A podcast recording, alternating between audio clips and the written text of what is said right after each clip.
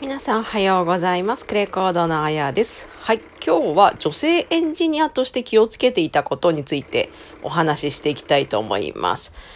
エンジニアという職業ですね。まあ皆さんご存知かもしれないんですが、もう圧倒的に男社会なわけなんですね。男社会が、まあそういったね、まあ9割ぐらいなんと思うんですが、女性エンジニアは本当に見る機会がなくって、正社員の時は、まあそれでもね、まあまあいたんですけど、フリーランスになったら本当に女性エンジニアっていうのがいなくて、なので結構肩身の狭い思いをしつつお仕事はしてたんですが、その中でも気をつけていたことっていうのがあります。はい。ということで、一つ目は服装ですね。これはですね、あんまりやっぱりブリブリした格好っていうんですかね。あんま女性女性したような格好。まあ、例えばスタ、スカートだったりとか、フリルがね、たくさんついてるような洋服とかね。そういう服はもう一切着なかったですね。事務職自体はスカート履いてたんですけど、もうエンジニアになってからはもうずっとパンツスタイルで、で、色もね、あんまりピンクとかは使わないで、まあ、上は白、えー、下が黒の、まあ、スキニーパンツとかね。そんな形の格好をしてました。で、面白いのが、男性エンジニアさんは結構パーカーを着てる人が多くって、こう、周りを見渡せば、もう7、8割パーカーみたいなね、そういう時もありました。あれは一体何だったんでしょうかっていう感じなんですけど、そんな感じですね。っていうのがまず一つっていうのと、もう一つ目っていうのは、やっぱりその男社会なので、あまりこう女性っぽさを出さないようにするっていうんですかね。例えば、まあね、なんかすぐ男性に 助けを求める的なことですかね。まあ別に事務職の時だってそんなことはしてないんですけど、まあ時々ね、女性でいらっしゃるじゃないですか。こうすぐ男性にこうね、甘えると言いますか、助けを求める的な。あの、まあね、それ、まあ別にそれはそれで全然、ね、そういう人がいらっしゃるっていうことでいいんですけど、まあやっぱりね、あの、なるべく、とにかく女性っぽさを出さないようにするっていうのが一番大きかったかなとは思いますね。なるべくまあ自分で調べるようにして、どうしても分からなかったらもう相談レベルにはなるかと思うんですけど、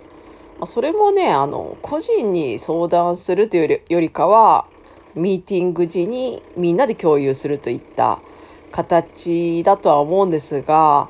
本来はその形が一番いいと思うんですけど、私の場合はですね、効率化の構築っていうのが、まあ、やっぱり大概一人なんですよね。そうなるとどうしてもいろんな部署に掛け合ってってなるとそのいろんな部署の担当の人っていうのがいるわけなんですよね。でもちろんその担当の方もエンジニアで男性でっていうことなのでそうすると1対1で話をするってことになるのでその点でなるべく自分の意見を、まあ、簡潔にね相手に伝えてかつ解決に導くものを、まあ、いただくといった、まあ、そういった感じですかね。はい。まあ、効率化エンジニアが 効率的に質問できなくてどうするっていう、そういう感じでもあるので、なるべくきちんと何をまずね、最終的に言いたいのかっていうのをまとめてから他の会に行ったりとか、まあチャットとかでね、連絡したりなんかもしてました。で、まあ、3つ目の気をつけていたことなんですが、まあ、それでもね、あの、やっぱり、まあ別にこれは女性とかじゃない、関係ないんですけど、まあ挨拶とか、何か相談レベル的なことはきちんと、まあ、相談っていうか、まあ共有ですよね。情報共有と、まあ挨拶と、感謝の気持ちは述べるということと、まあとにかくテキパキする的な、そういった感じですかね。どうしても、あの、女性だと舐められるんじゃないかっていうのもあって、ただ、ね、男性エンジニアさん意外と優しかったりもするので、あの、マウント取ってくる人、あの、YouTube でちょっとね、エンジニアって性格悪いのか的な動画を上げさせていただいた上で言うのもなんなんですけど、エンジニアで性格悪い人、まあ中にもね、中にはもちろんいましたけど、いましたけど、どっちかっていうとエンジニアというよりかは、他の、なんだろうな、業務をや携わってる人の方がね、やっぱりそのプログラミングをやったことがないから、やっぱどれぐらい大変なのかとか、どういうふうに構築してとか、設計とかね、あんまわからないんですよね。特に設計の部分っていうのがね、まああんまりね、この大変さをアピールするっていうのも、ちょっとそれもそれで違うので、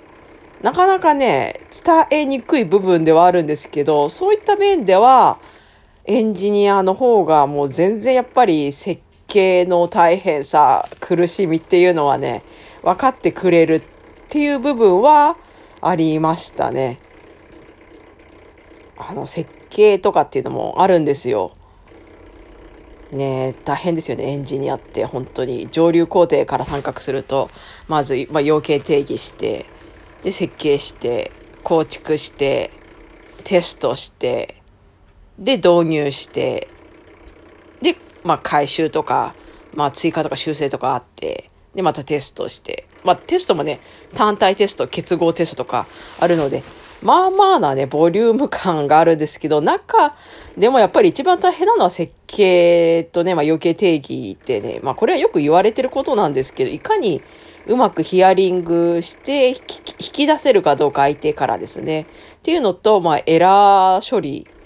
が何個も出てきたりとかもあるので、そういうのも想定しうるエラーだったらこちらからあらかじめ想定して提示して構築っていうのはできるんですけど、想定し得ないエラーっていうのもあるんですよね。その、やっぱりそう、使い手がどういったことで使うのかっていうのが、もう本当にもう未知数なので、そうすると、なかなかね、もうすべて最初から賄いきれるかっていうと、難しい部分っていうのも出てくると。まあそういった形です。で、まあちょっとね、こういう難しい話をすると、じゃあもうエンジニアになるのやめようかなとか思っちゃう方ももしかしたらいらっしゃるかもしれないんですけど、最初は、うーん、いきなり設計とか要件定義ってはないと思うんですよね。もう結構そこはかなり重要なポジションになってくるので、そこずっこけちゃうと、もう後ろの工程も全部ずっこけちゃうことになるので、まずはね、ちょっと構築を手伝ってください的な、多分そういうチームの参画方法だとは思うんですけど、まあこれもね、だから絶対そうとは限らないし、まあ優しくない会社だったらね、もういきなり一人でバーンってプロジェクトに参画させられて、いきなり要件定義からとか、あるかもしれないんですけど、まあ、どうですかね。会社によるのかなまあ、私の場合は、もうある程度年齢もいってたっていうのもあるので、人、最初から一人で、まあ、要件定義からバリバリね、やってたんですけど、それでなんか大変だったかっていうと、まあ、それも結局、クライアントさんありきなので、クライアントさんの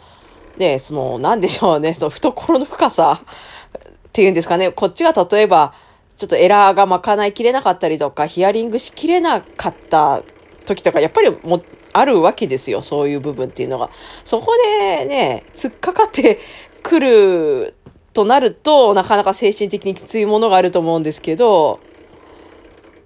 まあね、そこの部分ですよね。だから人にね、恵まれれば、まあまあ、フリーランスとしてもやっていけるかなとか、SES だとしても一人プロジェクトで参画して、えー、クライアントさんとね、あの、二人三脚で歩むことができるとかっていうのがあると思うんですが、ぜひね、ちょっとこの、えー、まあ、参考にして